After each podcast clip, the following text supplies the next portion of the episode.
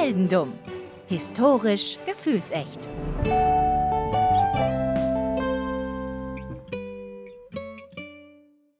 Hallo Philipp. Hallo Daniel. Guck mal, du machst dich immer und immer und immer wieder darüber lustig, dass ich Geschichten über Boote erzähle. Ich bringe immer Geschichten über Boote mit, wo die nur so, sagen wir mal, hier und da wichtig sind und nie im Fokus stehen. Oder sagen wir nicht nie, aber schon. Also ähm, die, die, Bootbrücken waren aber schon Gamechanger in deinen Folgen. Das stimmt, das stimmt. Aber wie gesagt, ich habe nie den Fokus wirklich auf die Schiffe gelegt. Aber jetzt habe ich mir gedacht. Möchtest du mir sagen, dass du heute den Fokus auf die Schiffe legst, nachdem ich mich jedes Mal darüber beschwere, dass du immer den Fokus auf Schiffe legst? Eigentlich genau aus diesem Grund habe ich diese Folge Ah. entworfen, quasi nur für dich. Und äh, wie du wahrscheinlich schon im Titel entnehmen konntest, geht es heute um Boote, Boote, Boote. Also ich mache irgendwann mal eine Statistik, wie viel, wie viele Boote du bei dir, bei dir vorkommen. Ich habe das Gefühl, in jeder Folge ein Boot. Keine Sendung ohne Boot. Ja, ich sag mal so, statistisch haut das wahrscheinlich hin. Spätestens nach dieser Episode. Aber fangen wir doch mal an. Es ist der 2. Oktober 1887. Okay, Du wirst geboren als Violet Constance Jessup. nochmal. Violet Constance Jessup. Jessup. Jessup. Du bist eine Frau, die geboren wird, wie gesagt, in 87, also 1887, in Bahia Blanca. Das ist in Argentinien. Wir sind zum ersten Mal in Südamerika. In Argentinien. Oh, okay, Argentinien. Ist halt mal ein kleines Novum für uns. Das stimmt. Südamerika hatten wir noch gar nicht, ne? Ja, also so absolut gar nicht. Wie gesagt, es ist Ende 19. Jahrhundert und in Südamerika und wie du dir vorstellen kannst, ist das Leben da, sagen wir, nicht so ganz einfach. Im Vergleich vielleicht zu anderen Nationen. Ne? Und generell die Zeit war jetzt auch nicht die einfachste. Ich stelle mir, ich stell mir viel Landwirtschaft vor. genau, Und Viehzucht und so. das, das, das trifft sehr gut. Du, wie gesagt, wirst geboren und nach dir kriegen deine Eltern noch acht weitere Kinder. Oh, oh, neun, neun Geschwister insgesamt. Nicht schlecht. Nicht ganz tatsächlich, weil durch die Kinderkrankheiten, die damals geherrscht haben und fehlende medizinische Versorgung und so weiter, sind einige der Kinder gestorben. Deswegen bist du, Plötzlich wieder Einzelkind. es sind ein paar gestorben. es sind ein paar gestorben. Und auch du wirst als Kind sehr krank und deine Ärzte, die dich untersuchen, sagen, ey, Violet wird es nicht überleben. Spoiler, du wirst es Ja, überleben. offenbar schon. Sonst würde die Geschichte ja nicht weitergehen können. Ne? Richtig. Man geht davon aus, dass du, also heutzutage geht man davon aus, dass du Tuberkulose hattest. Das konnte man damals nicht so ganz äh, herausfinden. Und das zu überleben als Kind ist aber schon stark. Das ist, das ist schon stark. Und äh, auch generell, äh, du als Violet bist generell ziemlich stark, aber dazu kommen wir noch. Mhm. Also jetzt nicht stark muskelmäßig, sondern charakterlich stark. Okay. Wir machen einen kleinen Sprung zu 1903. Du bist 16 und dein Vater geht es irgendwie nicht gut, der muss operiert werden. Auch da Mhm. medizinische Versorgung schwierig, Operation schwierig und dein Vater verstirbt. Also bleibt deine Mutter mit deinen restlichen Geschwistern alleine, also mit dir und äh, deinen Geschwistern. Mhm. Deine Mutter denkt sich so, okay, alleinerziehend schwierig in Argentinien und sie möchte dir und deinen Geschwistern noch ein, sagen wir mal, so gutes Leben wie möglich ermöglichen. Also denkt sie sich, das schaffen wir in Argentinien nicht, lasst uns auswandern. Oh, jetzt ist natürlich spannend, wohin? Ist relativ langweilig, es geht nach, Brasilien. nee, es geht nach England. Ah, oh, ist ja gar nicht so langweilig. Es geht nach England und du wirst erstmal in eine Klosterschule gesteckt, Toll. wie das halt damals so war, eine Mädchenschule. Ne? Ich sag mal so, du wirst neben der Schule dich aber noch um deine Geschwister kümmern müssen, weil auch deine Mutter wird krank. Ach Gott. Sie hat so ein bisschen als Stewardess gearbeitet, deine Mutter, auf Schiffen, Ah, auf normalen Schiffen. auf Linienschiffen. Okay. Sie wurde aber krank und du, wie gesagt, hast dich mitgekümmert, du hast geholfen. Das hast du so ein paar Jahre durchgezogen, aber deine, deine jüngste Schwester zum Beispiel, die wurde quasi irgendwann mal alt genug, dass sie auch mal alleine bleiben konnte, zu Hause bleiben konnte und Mhm. so weiter. Und du hast dir gedacht, okay, du brichst die Schule ab und gehst ein bisschen Geld verdienen. Es ist mittlerweile 1908, du bist 21 und du hast dir gedacht, ey, ich möchte jetzt in die Fußstapfen meiner Mutter treten. Oh, ich sehe, wohin das führt. Ja, okay, also ab aufs Schiff. ab aufs Schiff, du wirst Stewardess. Oder zumindest wirst du Stewardess werden, aber schon ein paar Jahre davor, schon mit 17, hast du äh, dich beworben und man hat dir gesagt, Mädchen, du bist A zu jung, ne, mit 17 damals, und B, Mhm. du siehst viel zu hübsch aus. Du bist viel zu Ist attraktiv. das ein Ausschlusskriterium? Das ist ein Ausschlusskriterium. Denn man hat dich quasi nicht aufs Schiff lassen wollen, weil man sich gedacht hat, äh, die Matrosen, ne, weißt du, die sind monatelang Ach hier auf, so, verstehe. auf Reise und die werden sich an dir vergehen. Und deswegen hat man dich erstmal ausgeschlossen, mit 17 sowieso. Ne? Also 17 und zu hübsch, das ist ein ganz gefährliche Kombo auf dem Schiff damals gewesen. Mit 21 aber hast du es nochmal versucht und man hat gesagt, ja, okay, man wird dich jetzt einstellen, aber zwei Bedingungen, kein Make-up und unauffällig kleiden. Okay. Soweit, so gut. Wie gesagt, 1908 ist es und du fängst deinen ersten Job an. Du fängst deinen ersten Job an als Stewardess bei der Royal Mail Steam Packet Company. Also Postschiff. Ein Postschiff, ein, ein Linienpostschiff quasi. Ähm, und zwar die RML Orinoco. Die Orinoco ist so ein riesiges, großes Schiff gewesen, ähm, noch mit zwei Masten, also ein Segelschiff, ein Holzschiff vor allem. Mhm. Ähm, also noch ein, quasi, das war ja die Zeit, wo so langsam diese ganzen Dampfschiffe Ja, groß wurden. Im- aufkamen. Ja, groß aufkamen, wurden. ja, im wahrsten Sinne des Wortes auch groß wurden, ne? Die wurden immer riesiger und immer größer. Das war aber so ein äh, über 60 oder ne, fast 60 Jahre altes Schiff. Das war früher ähm, ein Schiff, welches äh, von Großbritannien nach Argentinien gefahren ist, lustigerweise, passenderweise vor allem Ah, ja, das ist wirklich passend. äh, um Post von A nach B zu schiffen. Äh, das Schiff wurde aber früher schon quasi direkt nach, nachdem es die ersten Fahrten nach Argentinien gemacht hat, um 1853 in dem Krimkrieg verwickelt oder beziehungsweise abgeordnet, um für das Vereinigte Königreich quasi zu kämpfen. Da haben sich Was damals haben die denn an der Krim verloren? die Franzosen, das Osmanische Reich, die UK-Leute und das Königreich Sardinien hat sich damals mit Russland bekämpft. Okay. Da ging es um die Krim, wie der Name schon sagt. Okay, ja, logisch, ne, irgendwie.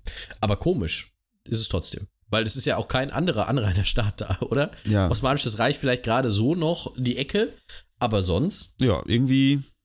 Wie gesagt, ich habe mich mit dem Krieg jetzt nicht so viel beschäftigt, wollte auch Aber nicht gut. so viel Zeit quasi dafür aufwenden, weil es geht ja nicht um den Krieg, vor allem nicht um die Krim. Richtig. Außerdem ist eh in jedem Krieg die Engländer dabei gewesen. Exakt. Naja, das Schiff wurde dann wieder für den Postbetrieb äh, nach Lateinamerika genutzt und irgendwann Mhm. mal bist du quasi auf das Schiff gekommen. So, Also es fährt immer noch nach Argentinien auch. auch genau. Oder also wieder. Brasilien, Argentinien, so die Ecke.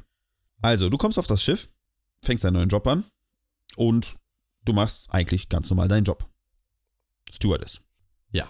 Machst einige Fahrten hin und her, hin und her, fährst durch den Atlantik, äh, überm Atlantik. Und nach einiger Zeit wirst du vom Kapitän bemerkt. Bemerkt Okay. im Sinne von, du bist ihm irgendwie aufgefallen. Und über die Zeit hat er sich scheinbar so ein bisschen, ich weiß nicht, ob er sich in dich verschossen hat, aber auf jeden Fall hat er, äh, ja, zumindest sexuelle Absichten mit dir. Okay. Er hat sich an dich Also rangemacht. was, zu- was, was, also äh, wovor gewarnt wurde. Exakt, exakt. Quasi, es ist, es ist so gekommen, wobei man hätte gedacht, so weißt du, so, so irgendwelche Leichtmatrosen, irgendwelche Leute da, die unterwegs sind, die, sagen wir mal, ja, man, man hätte jetzt nicht gedacht, dass der Kapitän höchstpersönlich sich an dich ranmacht, aber gut. Okay. Okay, verstehe. Er hat sich an dich rangemacht, wie gesagt. Du erwiderst das ja aber nicht. Und du hast ihn auch klipp und klar gesagt, so, ey, Captain, oh, Captain, nein, Captain. Eyo, Captain Jack. Und ähm, als der Captain gemerkt hat, so, okay, irgendwie, sie will nicht, feuert er dich. Er schmeißt dich vom, also er schmeißt dich jetzt nicht wortwörtlich vom Schiff, aber ähm, du wirst gekündigt. Okay. Und da endet quasi deine Karriere bei der Royal Mail Steam Packet Company. War ja eine kurze Geschichte. War eine kurze Geschichte, ja. Aber du wechselst, weil du ja jetzt eine einige Zeit quasi auf der Orinoco unterwegs warst, weißt ja jetzt, wie es geht und du denkst dir so, Mhm. okay, wer könnte mich als Stewardess sonst noch einstellen? Also du wechselst zu der White Star Line. Die White Star Line hat auch für die Royal Mail Post Mhm. verschifft. Erstmal. Und zwar dadurch, dass sie gerade ein neues Schiff, also vor ein paar Jahren ein neues Schiff, einen Dampfer äh, rausgebracht haben, sollst du auf dem Leitschiff dieser Flotte dienen. Die Flotte besteht aktuell nur aus einem Schiff. Der Rest ist noch im Bau. Es gibt nur das Leitschiff. Es gibt nur das Leitschiff. Und zwar. Also wenn die ein Ruderboot nur hätten, wäre das auch das Leitschiff. das wäre das Leitschiff, genau. ähm, äh, das ist die RMS Olympic. Oh, warte mal. Wir kommen noch dazu. Ich weiß, ich weiß, wo deine Gedanken vielleicht hingehen. Meine Gedanken gehen da. Äh, hatte dieses Schiff ein Schwesterschiff? Es hatte zwei Schwesterschiffe.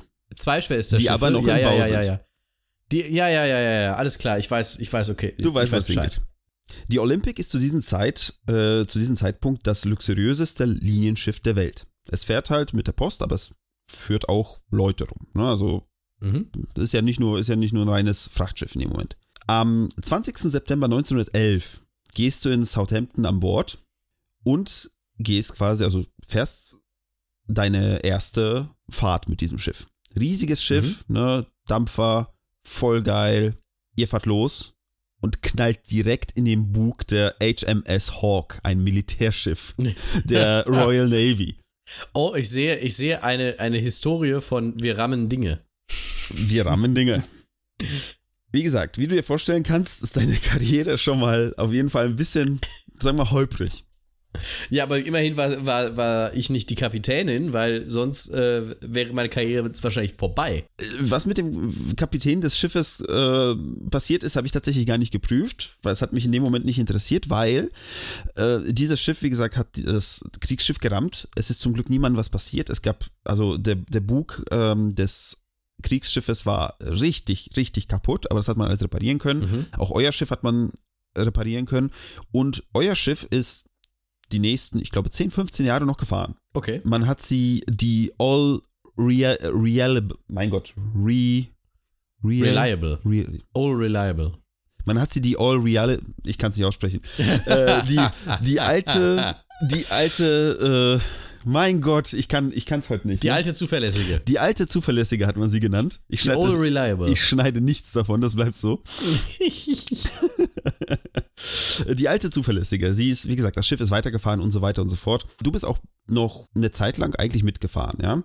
Du wurdest aber Anfang April, also ziemlich am Anfang April 1912 abgeordert worden.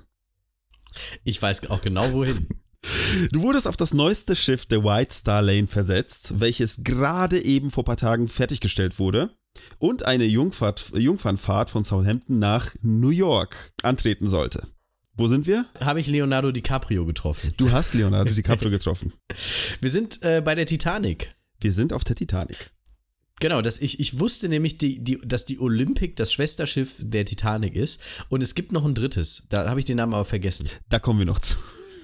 Okay, ja, ich, deswegen heißt es wahrscheinlich auch Boote, Boote, Boote, weil es drei Boote sind. Ja, die Titanic. Äh, gutes Schiff gewesen. Nicht lange, aber gutes Schiff gewesen. Exakt, ein tolles Schiff. Und schon am 10. April geht's los. Also ich setze jetzt einfach mal voraus, dass wir alle wissen, wie es ausgegangen ist. Ja. Die, Ja, Tita die Titanic schon. macht einen Stopp in Frankreich, dann in Irland und kurz vor Mitternacht des 14. Aprils 1912 erwischt sie einen Eisberg. Irgendwo in der Nähe von Neufundland. Südlich, glaube ich, davon. Ich bin, kann man auf Mhm. unserer Karte Ja, dann einsehen. ja. Genau. Du hast gemerkt, irgendwas stimmt nicht. Ne, Es hat gerumst und geknarzt und du hast gemerkt, scheiße, das sollte an einem Schiff nicht so sein, von allem nicht an einem neuen Schiff. Mhm. Also bist sofort an Deck gegangen und hast gemerkt, oh shit. so, Bisschen Schlagseite, ne? bisschen Schlagseite. Du hast angefangen, die Passagiere zu beruhigen. Und als es dann hieß, wir verlassen das Schiff, hast du diese ganzen Leute zu den Rettungsbooten geschickt. So wie eine Stewardess eigentlich auch handeln sollte. Ne? Du hast deinen Job wirklich gut Ja. gemacht, muss man zugeben. Du hast diesen Job gut gemacht, hast Leute, wie gesagt, weggeschickt und irgendwann mal wirst du auch abgeordnet, äh, abgeordert zu dem Rettungsboot 16. Du sollst dieses Boot betreten und sollst das Schiff damit verlassen. Mhm. Bei der Titanic war es, ich habe das nur überflogen, aber bei der Titanic hatte, hatten wir das Problem, dass es viel zu wenige Rettungsboote gab und die wurden auch nur zur Hälfte befüllt und es sind insgesamt knapp 1500 Leute gestorben an dem Tag. Muss man sich mal vorstellen. Ist extrem viel. Es ist extrem viel. Es waren 3000, ich glaube 400 oder 3600 Leute an Bord. Ich bin mir nicht ganz sicher. Auf jeden Fall, es waren verdammt viele Leute an Bord und ähm, 1500 Menschen sind gestorben. Du aber bist an einem, also auf einem der Rettungsboote und das Rettungsboot wird währenddessen heruntergelassen, während du gerade draufgesprungen bist und ein Offizier rennt plötzlich auf das Rettungsboot noch zu und drückt dir ein Baby in die Hand. Okay. Also, du hast nicht nur die Passagiere so gesehen gerettet, sondern hast auch noch ein Baby in die Hand gedrückt bekommen und wirst auch dieses retten.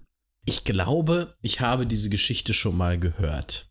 Das kann gut sein. Das ist eine ziemlich bekannte Geschichte tatsächlich. Okay. Ein Tag später oder quasi eigentlich einen halben Tag später irgendwann mal werden die Überlebenden von der RMS Carpathia gerettet. Es ist ein Sch- Schiff, was in der Nähe war, also in um, nicht in unmittel- unmittelbarer Nähe, aber auf jeden Fall nah genug, um die ganzen Leute einzusammeln. Auch du Mhm. wirst äh, eingesammelt mit dem Baby in der Hand, ne, also im Arm, nicht in der Hand. ähm, Einfach nur so wie so ein Football. äh, tatsächlich, Football ist ein gutes Stichwort, denn plötzlich kommt eine Frau auf dich zugerannt, reißt dir das Baby aus der Hand und rennt wieder weg. Ich hoffe, es war ihrs. Wir hoffen, es war ihres. Später, lustigerweise, kleiner Spoiler, du überlebst, ja. Gibt es irgendwie 40, 50 Jahre später, gibt es ein, ein, nachts einen Anruf, wo ein junges Mädchen am Telefon ist und sagt dir, sie ist das Mädchen, was das Baby war. Okay. Und äh, sie bedankt sich quasi, oder sie bedankt sich noch nicht mal, sie sagt nur, ja, ich war das, ich war das Baby, was du gerettet hast und legt auf. Sie, also du hattest in deinen Memoiren quasi darüber nochmal irgendwie geschrieben und hast aber auch dich mit einem Herrn unterhalten, ich weiß gar nicht mehr, wer das war. Er hat gesagt, ja, das hat sich bestimmt, die Geschichte ist ja bekannt, das war bestimmt ein Scherzanruf. Du sagst aber zu diesem Zeitpunkt, du hast niemanden davon erzählt, dass du jemals ein Baby in der Hand hattest. Du bist quasi, also Okay. diesem Mann erzählst du das zum allerersten Mal. Das heißt, irgendwie muss jemand davon entweder erfahren haben oder es war einfach wirklich ein, keine Ahnung, es war vielleicht das Kind. Ne? Wobei es später es nicht, ne? in den, in den Dokumenten von der Titanic stellt sich heraus, es war nur ein einziges Kind in diesem Rettungsboot 16 und das war ein Junge. Also es kann kein Mädchen gewesen sein. Kann kein Mädchen gewesen sein. Deswegen alles bisschen koscher. Oder nicht koscher. Nee, unkoscher. Unkoscher. Naja, ihr werdet nach New York gebracht. Und von da aus reist du mit Schiff scheinbar wieder zurück nach Southampton. Und du gehst wieder zurück auf die Olympic. Weil Titanic ist gesunken. Titanic ist nicht mehr da. Keine Alle, Chance. alle, die überlebt haben, die abgeordert wurden äh, zu Titanic, sind wieder zurück auf die Olympic. Da sind einige von, äh, von der Crew noch quasi mitgekommen. Und Mhm. du dienst bis November 1916 auf der Olympic. Zuvor wurde aber ein drittes Schiff, das dritte Schwesterschiff der Flotte, fertiggestellt. Und zwar die RMS Britannic. Die Britannic, genau, genau, genau. Denn die Britannic wurde fertiggestellt und innerhalb von zwei Wochen wurde sie abkommandiert. Und zwar von der Royal Navy. Ja, ist ja Erster Weltkrieg. Es ist Erster Weltkrieg. Und sie wurde von der RMS, was für Royal Mail Ship stand, zu der HMHS Britannic umbenannt. His Majesty Hospital Ship. oh, ein, ein Versorgungsschiff. Ein Versorgungsschiff, ein äh, ja, Krankenhausschiff quasi. Lazarett. Lazarett, äh, ein fahrendes Lazarett, richtig. Du wurdest auf die Britannic versetzt, 1916, bis 1916, Entschuldige, denn du wärst nicht du, wenn du nicht an einem Schiff gedient hättest, dem irgendwas passiert ist. Ja, also wo, was haben wir gerammt? Wurden wir beschossen? 21. November, jetzt, ich habe da nämlich einen kleinen Fehler gehabt, bis zum 21. November hast du gedient, 1916 auf diesem Schiff. Mhm. Kurz nach 8 Uhr morgens gibt es auf der Steuerbordseite eine Explosion. Oh. Man vermutet, es war eine deutsche Seemine. Bis, also heute vermutet man das. Das Mhm. lässt sich nicht mehr hundertprozentig nachvollziehen, aber man vermutet, es war eine deutsche Seemine. Das Schiff hat sofort angefangen zu sinken. Also es war, man sagt, der Fortschritt des Senkens quasi bei der Britannic war nach 15 Minuten so weit wie bei der Titanic nach einer Stunde. Okay. Also ging fix. Ging richtig fix. Also, alle Mann von Bord. Du bist sofort zu den Rettungsbooten. Diese wurden auch sofort heruntergelassen. Aber dadurch, dass das Schiff so krass gesunken hat, hat es äh, eine Strömung durch, die, durch das Vakuum quasi, was da runtergedrückt wurde, äh, wurde eine Ja. Strömung erzeugt und die Rettungsboote wurden alle noch in die funktionierende Schiffsturbine gezogen. Oh. Und das war quasi ein, ja, so ein, so ein Schredderwolf. Ja. Mhm. Es ist, äh, da, da sehe ich äh, eine Indiana Jones Szene bei mir gerade. es, es trifft ganz gut. Du merkst, scheiße, wir werden gleich getötet und ihr springt alle von Bord von diesem Rettungsschiff. Du knallst mit dem Kopf irgendwo noch gegen ein Stück Metall oder sowas, wirst bewusstlos, ähm, hast eine ziemlich starke Platzwunde wahrscheinlich am Kopf, wirst Mhm. aber aus dem Wasser noch gefischt von anderen Leuten in ein anderes Rettungsboot, das nicht von dieser Strömung erfasst wurde und du wirst gerettet. Naja, das Schiff geht unter, 30 Personen nur in Anführungsstrichen sind dabei gestorben. Und das in einem Krankenschiff, ne? Wo man eigentlich er- erwarten würde, viele können nicht laufen oder so. Exakt, exakt. Also es ist nochmal alles in Anführungsstrichen gut gegangen. Ja, es hätte, es hätte schlimmer treffen können. Es vergeht eine Zeit, du erholst dich und du gehst zurück auf die Olympic. Weil bleibt ja nur noch die Olympic. Immer, immer wieder zurück zur, zur Olympik. Dann war die das, die noch, die noch lange Genau. ähm, in Dienst war. Die war noch sehr lange, wie gesagt, das war die alte Verlässliche, ne? Äh, Ja. Die äh, war noch ziemlich lange im, im Dienst. Du hast da auch gedient. Später hast du nochmal gewechselt zu der Red Star Line. Das ist irgendwie so eine Parallelflotte gewesen. Gut, von der White Star Line ist ja nicht viel übergeblieben. Äh, Richtig. und bist danach nochmal zurück zu der ähm, Royal Mail Packet Company, Steam Packet Company rübergegangen, hast da nochmal gearbeitet. Und du hast, hast du eine lange, lange Zeit gemacht und bis du schließlich 1971 im Alter von 83 Jahren gestorben bist. Du hast natürlich zwischendurch nicht mehr gearbeitet, hast geheiratet. Alles, alles Sachen, die zwar interessant sind, aber hier geht es um Boote. Und die Geschichte hätte hier jetzt enden können, Aber es, es kommt noch Boot-Content. aber es kommt noch Boot-Content.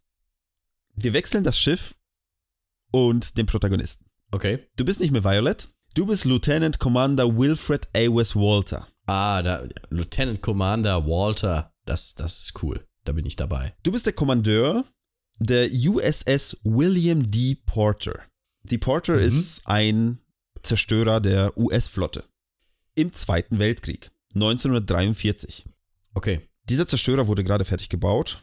Der ist so ein bisschen rumgefahren auf Tests und Übungen, ne, so was man halt macht mit dem Schiff. Was haben wir gerammt? Ihr habt, ihr habt nichts gerammt. Noch Ah, nicht oh, jedenfalls. immerhin. Immerhin. noch ah, oh, nicht. ja, oh, okay. Okay, verstehe. Ähm, dieses Schiff wurde, wie gesagt, getestet und so weiter. Wurde dann wieder zurück in den Hafen gefahren, dort repariert, ne, weil eben da ein paar Sachen noch fertig gemacht werden mussten. Und die Porter wurde in Norfolk in Virginia geparkt, bis sie ihren ersten Einsatz machen dürfte, haben dürfte. Ja. 12. November 43, 1943 ist es dann soweit. Du und deine Crew seid am Schiff, macht da halt Sachen, die halt man so macht als Crew auf einem Schiff. Ihr seid aber eigentlich nicht darauf vorbereitet, dass jetzt irgendwas losgehen würde. Ihr, klar, ihr, normalerweise weißt du Bescheid, okay, in ein paar Wochen gehen wir irgendwo hin, müssen wir irgendwas machen. Aber ihr seid eigentlich quasi am Chillen. Alarmstufe Rot. Japanische Flugzeuge? Nee, nee, ihr seid, ihr seid noch in Virginia. Daher ist da noch nichts los. Okay. Dennoch Alarmstufe Rot. Japanische Flugzeuge woanders? Auch nicht. okay. Euch wird gesagt, ihr sollt sofort das Schiff fertig machen, sofort aufbrechen. Okay, aber wohin denn? Ihr sollt zu der ISS Iowa stoßen. Und zwar, die ist auf dem Weg nach Afrika. Wichtig dabei, totale Funkstille, weil der Auftrag, den ihr ausführen sollt, ist geheim. Und woher sollen wir dann wissen, wo die sind? Also natürlich wurden euch vorher die Koordinaten gegeben, wo die Iowa wartet. Mhm. Sie und ein paar Begleitschiffe, also eine kleine ja, Begleitflotte. Mhm. Und auf jeden Fall, ihr sollt dahin. So, Okay. ihr, ihr wisst nicht, Nichts was los los. ist. Befehl ist aber Befehl und ihr macht euch sofort auf den Weg. Ja. Manch einer würde sagen, vielleicht ein bisschen zu sofort. Wir haben die Hälfte im Hafen vergessen, wahrscheinlich. Äh, nee, viel besser. Ihr seid losgefahren, aber der Anker war noch nicht gelichtet. Ah, schön. Der war, sag mal, so war so ein bisschen gelichtet und ist irgendwo hängen geblieben und die ganzen Ketten haben dann angefangen, euer Schwesterschiff zu rammen. und ihr habt ein Loch in euer Schwesterschiff gerissen. Die Reling wurde Oh. erwischt, einige Rettungsboote abgerissen. Fettes Loch in der Ach Seite. Gott, oh Gott, oh Gott, oh Gott, oh Gott, oh Gott. Aber ihr seid in geheimer Mission. Deswegen Mm, keine ja, Zeit sehr stehen geheim, zu bleiben. Keine Zeit stehen zu bleiben. Volle Kraft voraus Richtung Iowa. haben wir wenigstens den Anker eingeholt. Den Anker habt ihr quasi auf dem Weg wahrscheinlich nochmal kurz. Jetzt hol doch mal noch mal kurz den Anker rein jetzt. Stehen da oben Leute und ziehen so mit den Händen den Anker hoch, weil es nicht, weil es nicht anders geht. Ja, schön. Ist das Schiff gesunken, das Schwesterschiff? Nee, nee, das wurde noch repariert. Ah, okay, immerhin. So, das war am 12. November 1943. Am 13. November 1943 kommt ihr bei der Iowa und den Eskortschiffen an. Und ihr erhaltet ein Briefing. Okay. Die Iowa ist auf dem Weg nach Kairo und später nach Teheran, damit ein VIP an den dortigen internationalen Konferenzen teilnehmen kann. Wahrscheinlich der Präsident, ne? Franklin D. Roosevelt, der damalige US-Präsident, ist an Bord. Und ihr denkt euch, Nicht schlecht. geheime Mission, wir müssen den Präsidenten eskortieren. Tolle Sache. Und bevor du das aussprechen konntest als Captain, gibt es eine Explosion. Oh. Die komplette Flotte startet Ausweichmanöver, da man davon ausgeht, dass es deutsche Torpedos äh, sind, die von U-Booten gestartet worden sind. Mhm. Man konnte aber kein U-Boot feststellen. Man hat mit Sonaren alles abgeklappert. Und es war kein U-Boot da. Die haben sich selber beschossen, oder? Ich möchte nochmal darauf zurückkommen, als ihr losgefahren seid. Ihr wart noch nicht so ganz fertig. Ihr habt noch nicht ganz eingepackt, ihr habt noch nicht alles befestigt. Und es ist eine Seemine einfach knapp, also einfach übers Deck gerollt. ist einfach übers Deck Er gerollt. ist einfach übers Deck gerollt, ins Wasser gefallen und da explodiert. Oh Mann, oh Mann, oh Mann, oh Mann, oh Mann. Wie haben wir, wie, wie, wie haben wir das denn rausgefunden? Das hat aber lang gedauert, oder? Äh, Ich glaube, das haben die Leute an Bord schon gesehen gehabt. Ach so, okay. Das ist halt Panik, Chaos, ne? Ja, ja, ja. Das ist halt spannend gewesen, weil später in den Logs von der Iowa und von eurem Schiff, von der Porter, stand drin, dass ein Boiler, der für den Antrieb ähm, zuständig ist, irgendwie ausgefallen ist und deswegen seid ihr aus der Formation gefallen und deswegen mussten sich die anderen Schiffe ver, äh, bewegen. Es gibt irgendwie zwei Quellen und es gibt Dokumente, wo das wirklich draufsteht. Da hatte ich aber nur mit einer Möglichkeit von irgendwie, keine Ahnung, 40 Dollar oder sowas hätte ich an Dokumente kommen können, um Mhm. sagen zu können, was da wirklich steht, ja. Aber man geht davon aus, dass das vertuscht wurde in dem Moment, weil es ist so blöd. Das wisst ja niemandem erzählen. Nee, das willst du niemandem erzählen, das stimmt schon. Naja, wir waren am 13. November.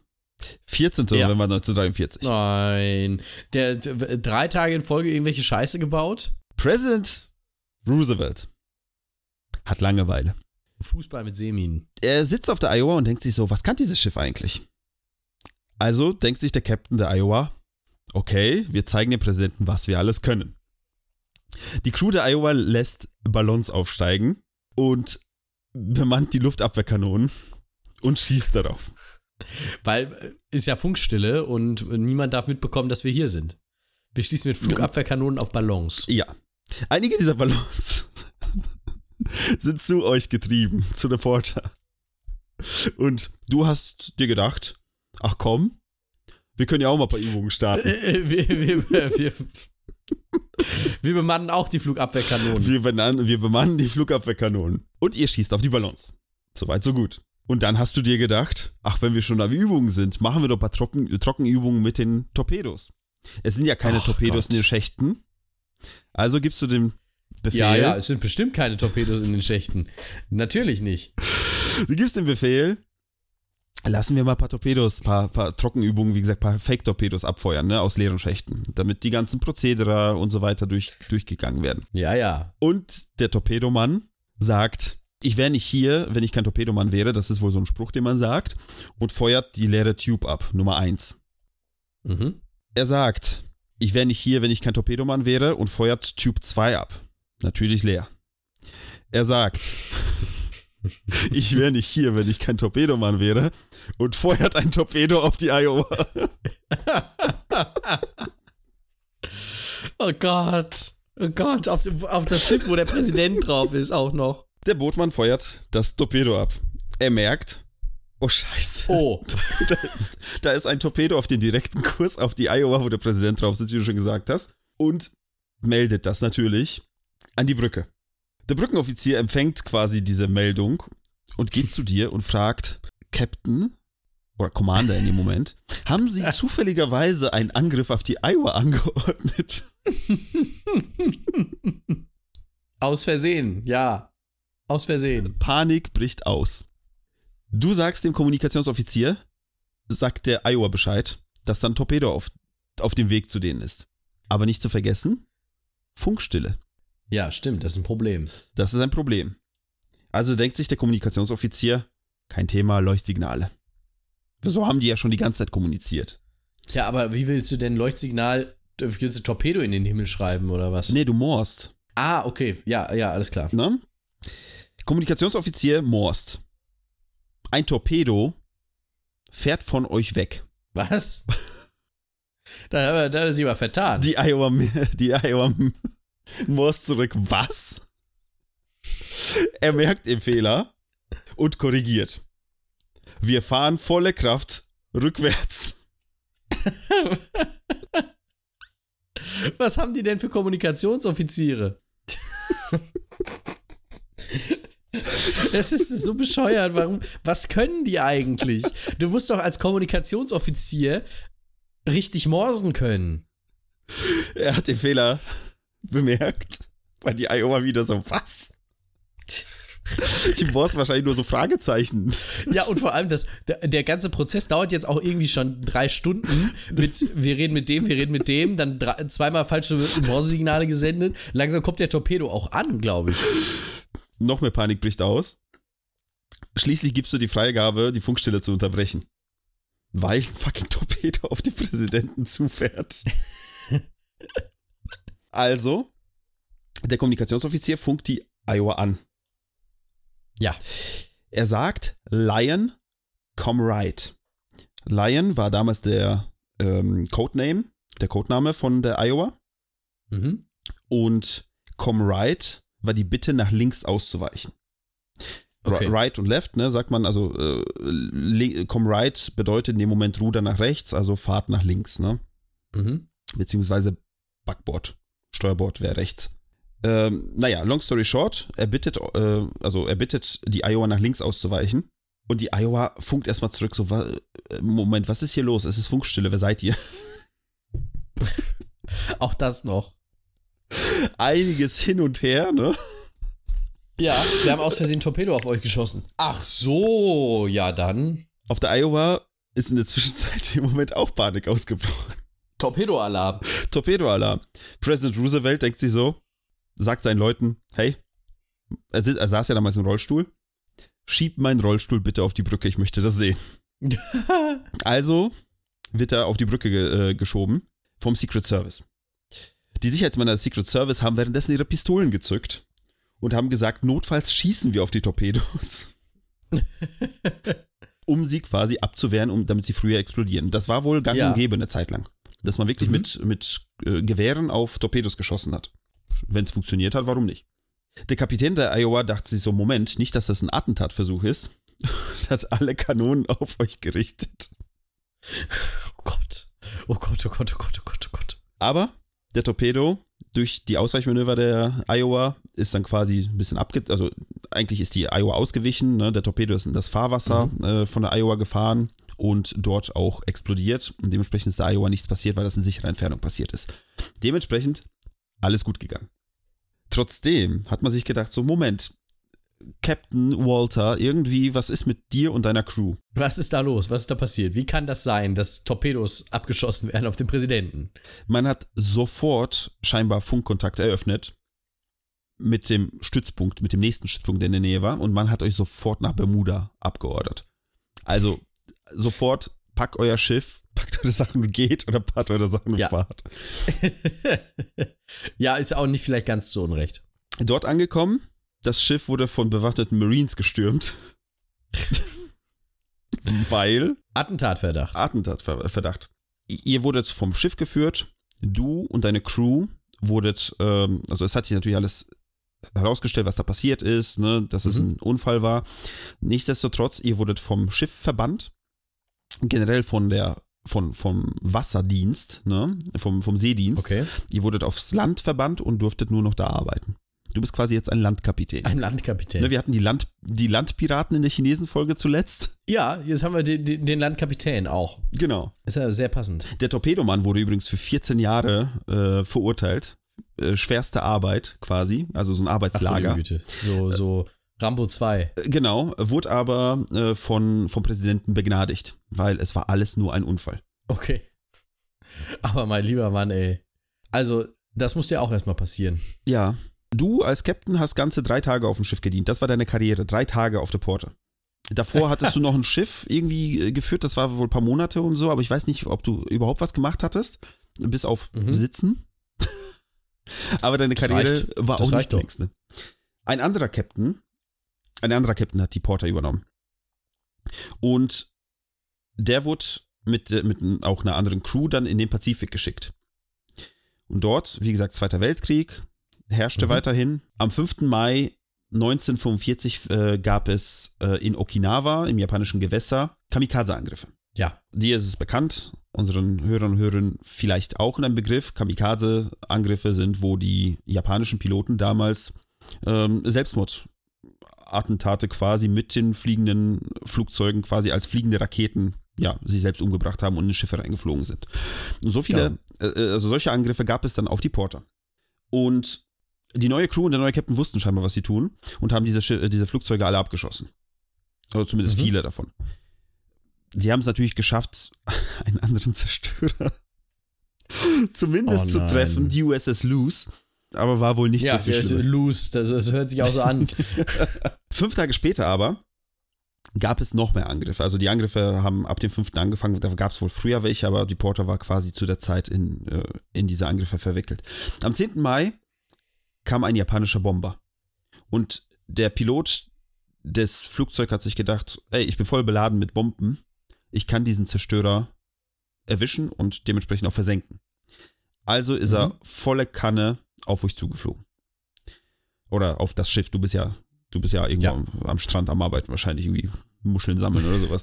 ähm, auf jeden Fall, die, die Porter wurde fast getroffen, aber wie gesagt, der, K- der Captain der Porter war kompetent, seine Crew auch, die haben das Flugzeug abgeschossen. Das Flugzeug ist knapp an euch vorbei ins Wasser geprallt. Glück gehabt. Nee. Das Flugzeug ist dann unter Wasser unter das Schiff gefahren, quasi gefallen, geschwommen, wie auch man das nennen will, und dort explodiert. Ja. Pech gehabt. Die Porter wurde angehoben und ist gebrochen. Aua. Und das war das Ende der Porter. Man hat versucht, sie noch zu reparieren. Man hat Feuer gelöscht Ja, und auseinandergebrochenes Schiff reparieren ist schwierig. also man hat versucht, was zu reparieren war. Ne? Aber als das Kommando, Ja. alle, alle Mann vom Schiff rette sich, wer kann, kam zwölf Minuten später, ist die Porter sofort versunken. Es wurde aber keiner, keiner der Mitglieder, also der Crewmitglieder, der Captain wurde nicht verletzt. Denen ist Mhm. alles, bei denen war alles gut gegangen. Und das war das Ende der Porter. Und auch das Ende dieser Episode. Ich äh, denke mal, ich habe das Pensum an Schiffen erstmal erstmal gefüllt quasi. Auf jeden Fall, auf jeden Fall. Mein, mein, mein Schiffbedarf ist gedeckt. Aber ähm, ich muss sagen, also ich hätte nicht erwartet, dass heute eine äh, Folge kommt über spannende Seeunglücke. Ich hatte bei Boote, Boote, Boote, hatte ich eigentlich irgendwas erwartet, dass du schon wieder in Asien, in Südostasien wieder irgendwelche Brücken baust. Aber so ist es auch okay. Es war eine sehr spannende Folge, fand ich, weil äh, man fragt sich die ganze Zeit, was für eine Scheiße bauen die als nächstes. Aber das ist, überleg dir mal, der US-Präsident wäre damals da äh, gestorben, Ja. getötet worden, dadurch durch Eigenbeschuss und auch noch durch so einen bekloppten Eigenbeschuss, ja nicht mal im Gefecht, sondern einfach nur so. Das hätte man so nicht stehen lassen können eigentlich, mitten im Krieg. Also ich gehe davon aus, dass man dann das vertuscht hätte und gesagt hätte, Deutschland hätte irgendwie das Schiff gesunken, äh, versenkt oder sowas. Und Nee, das wäre ja auch nochmal ein Sieg für die Deutschen gewesen. Das hätte man ja auch nicht Ja, gewollt. stimmt auch, stimmt auch, ja. Man hätte vielleicht einfach gesagt, Herzinfarkt. ja. Oder ist über Bord gefallen vom Rollstuhl irgendwie. Vom Rollstuhl. Ja, aber das war wie gesagt die Geschichte der, der William D. Porter. Das war die Geschichte von der Britannic, Titanic und der Olympic. Olympic, danke. Und von The Violet, Jessup.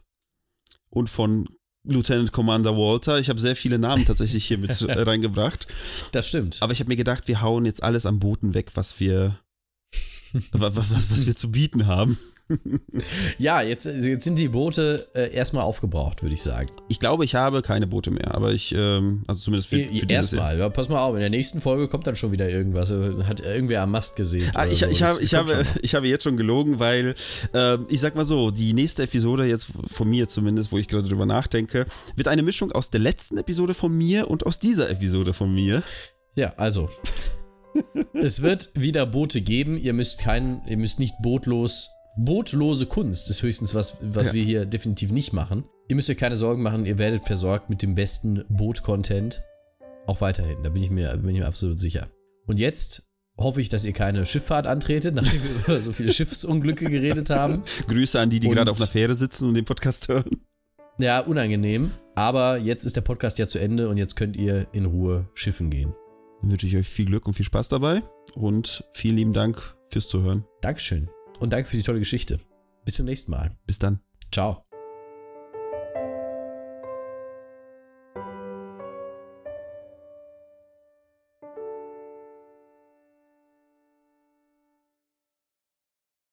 Das war Heldendumm, ein Podcast von Philipp Kalweit und Daniel Sibisiuk mit Musik von Enrico Waschenko. Mehr Infos zum Projekt findet ihr in den sozialen Medien oder auf heldendumm.de.